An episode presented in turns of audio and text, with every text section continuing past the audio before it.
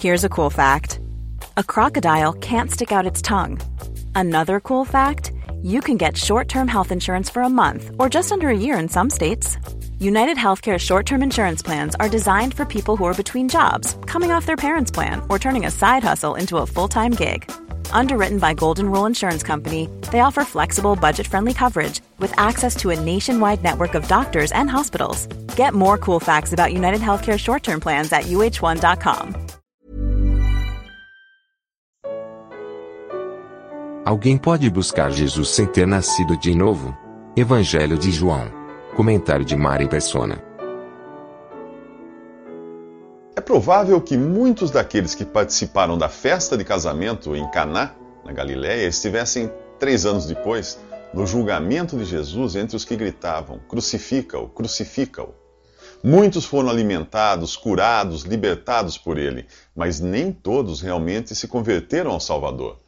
O livro de Hebreus nos fala algo sobre isso. Lá diz que é impossível que aqueles que uma vez foram iluminados, provaram a dádiva do céu, desfrutaram dos benefícios do Espírito Santo, experimentaram a boa palavra de Deus e o poder de uma era ainda futura, e mesmo assim voltaram atrás, é impossível que sejam reconduzidos ao arrependimento. Em Hebreus não diz que tenham crido, mas tão somente que desfrutaram dos privilégios da presença de Jesus como meros aproveitadores.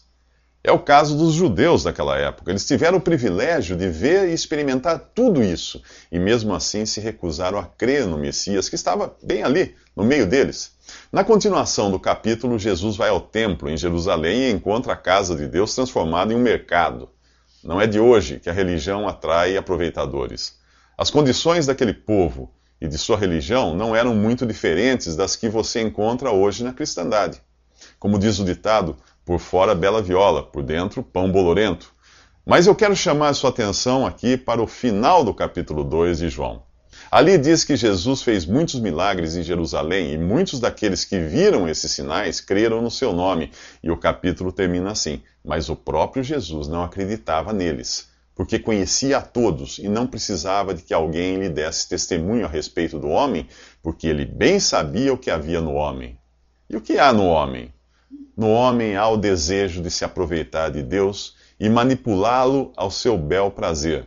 Se você está atrás de Jesus por interesse em algum benefício para sua saúde, finanças ou vida sentimental, ainda não entendeu quem ele é e o que ele veio fazer aqui. Ele veio morrer em seu lugar, para que você tenha todos os seus pecados perdoados. Ele veio resgatar você do pecado, da morte, de Satanás.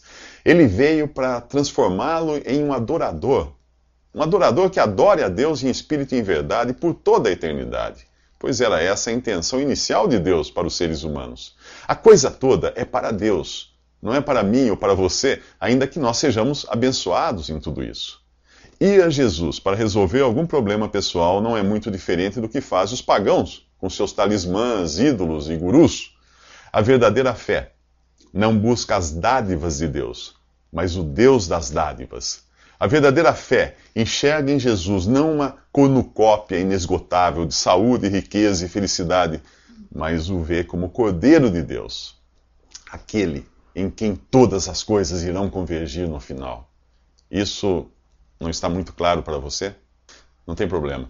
Vá a Jesus assim mesmo, do jeito que você está, com suas dúvidas e indagações, como faz Nicodemos nos próximos três minutos. Se religião fosse suficiente para salvar alguém, Nicodemos não precisaria conversar com Jesus. Ele é um homem religioso, com autoridade no judaísmo, e vai à noite se encontrar com Jesus. Numa sociedade sem eletricidade, ir à noite se encontrar com um desconhecido não é algo comum, a menos que você não queira que seus amigos o vejam. Pode ser esse o caso de Nicodemos. Os sacerdotes, fariseus e saduceus não estão gostando nem um pouco da situação. Primeiro aparece um tal de João, batizando e anunciando a chegada do Cordeiro de Deus. Depois vem Jesus fazendo milagres e atraindo multidões. O clero odeia a concorrência, mesmo que seja do próprio Deus vindo ao mundo na forma humana. Apesar de toda a religião, Nicodemos sente que falta algo. Ele chama Jesus de mestre, sem fazer ideia de que está diante daquele que o profeta Isaías chamou de maravilhoso, conselheiro, Deus forte, Pai da eternidade, Príncipe da paz. Considerar Jesus apenas um mestre ou espírito evoluído, como alguns gostam de chamá-lo, é como parabenizar Einstein por saber somar 2 mais 2. Jesus é Deus. E como tal, ele deve ser reconhecido e adorado. A resposta de Jesus parece não ter coisa alguma com o início da conversa de Nicodemos, mas tem.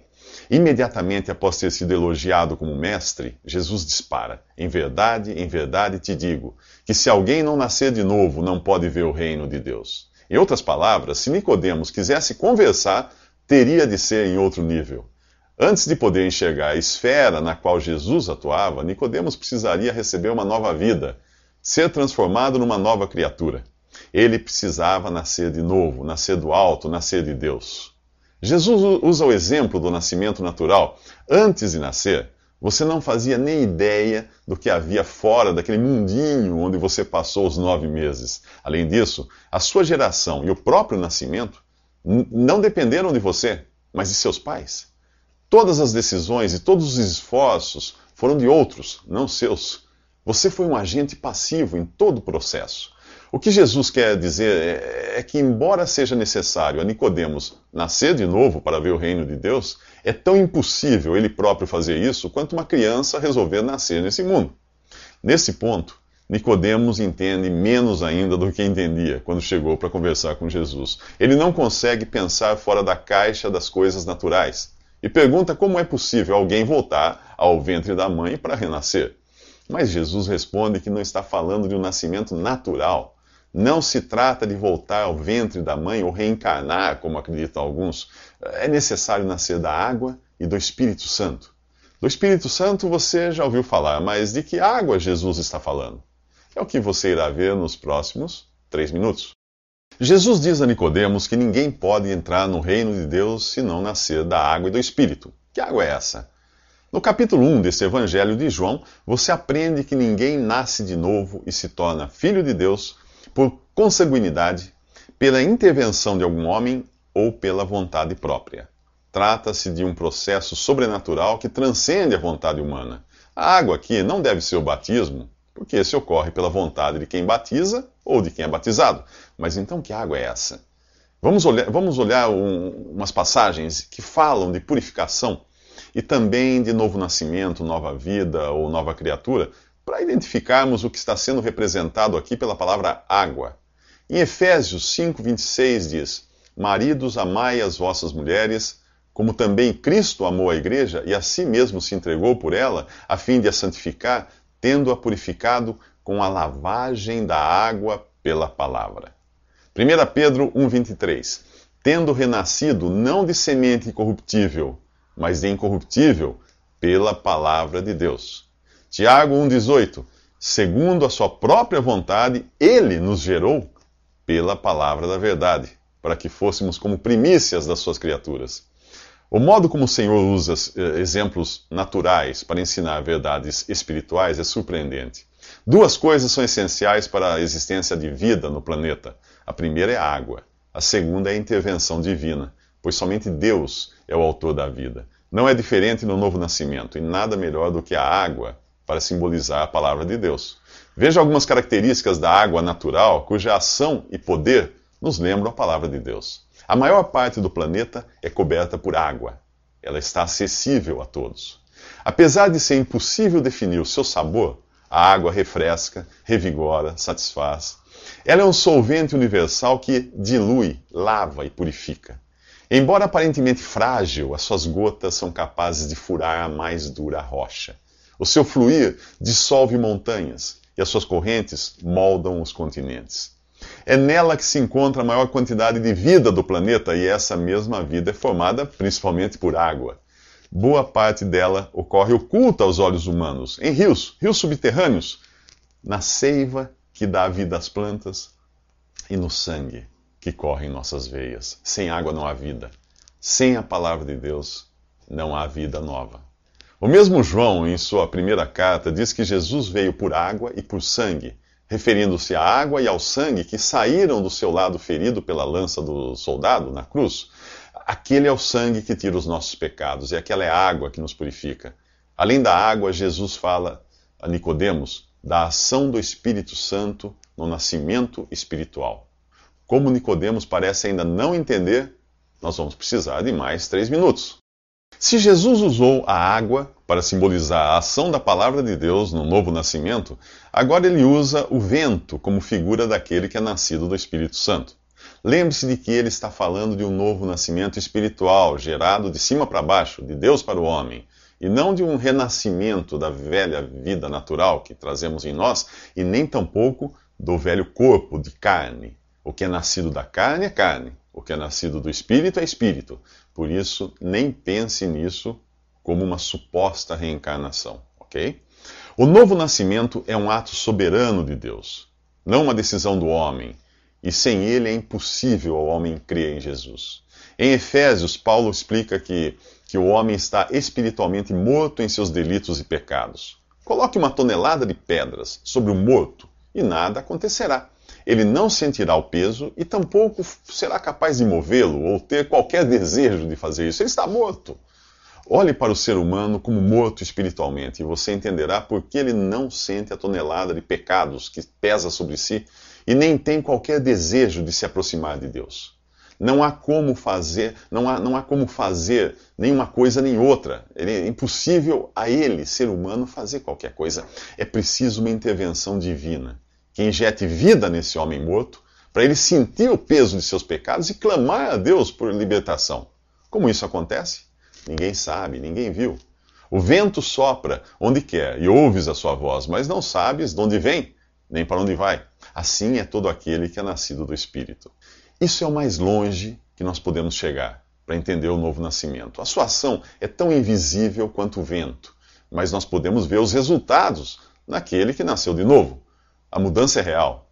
Nicodemos, porém, continua achando que Jesus está falando de um acontecimento físico que pode ser analisado pela lógica racional de uma mente natural. Não pode. Ele continua sem entender e ganha, por assim dizer, um puxão de orelhas. Tu és mestre em Israel e não entendes essas coisas? Diz Jesus a ele. A resposta mais, a resposta mais simples para essa pergunta é não, porque Nicodemos ainda precisa nascer de novo. Ele até entende que o Messias deve vir e estabelecer o seu reino, mas não como isso acontece, ou como uma alma é transformada para poder participar desse reino. Jesus deixa de lado o reino e outras coisas terrenas e passa agora a falar de coisas eh, celestiais. Mas quem tem autoridade para falar de coisas celestiais? Somente alguém que tenha livre trânsito entre o céu e a terra, alguém que não fosse levado para o céu, mas tivesse o poder de subir de moto próprio, sempre que desejasse, alguém pré-existente, que não apenas descesse, nascesse aqui, mas descesse aqui para nascer aqui, alguém que seja Deus, onipresente para poder estar no céu ao mesmo tempo em que está diante de Nicodemos, porque ele diz a Nicodemos: Ninguém subiu ao céu, senão o que desceu do céu, o Filho do Homem que está no céu.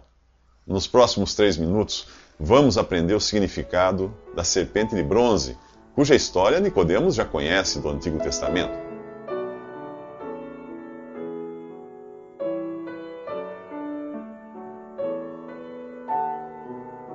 Visite respondi.com.br Visite também 3minutos.net.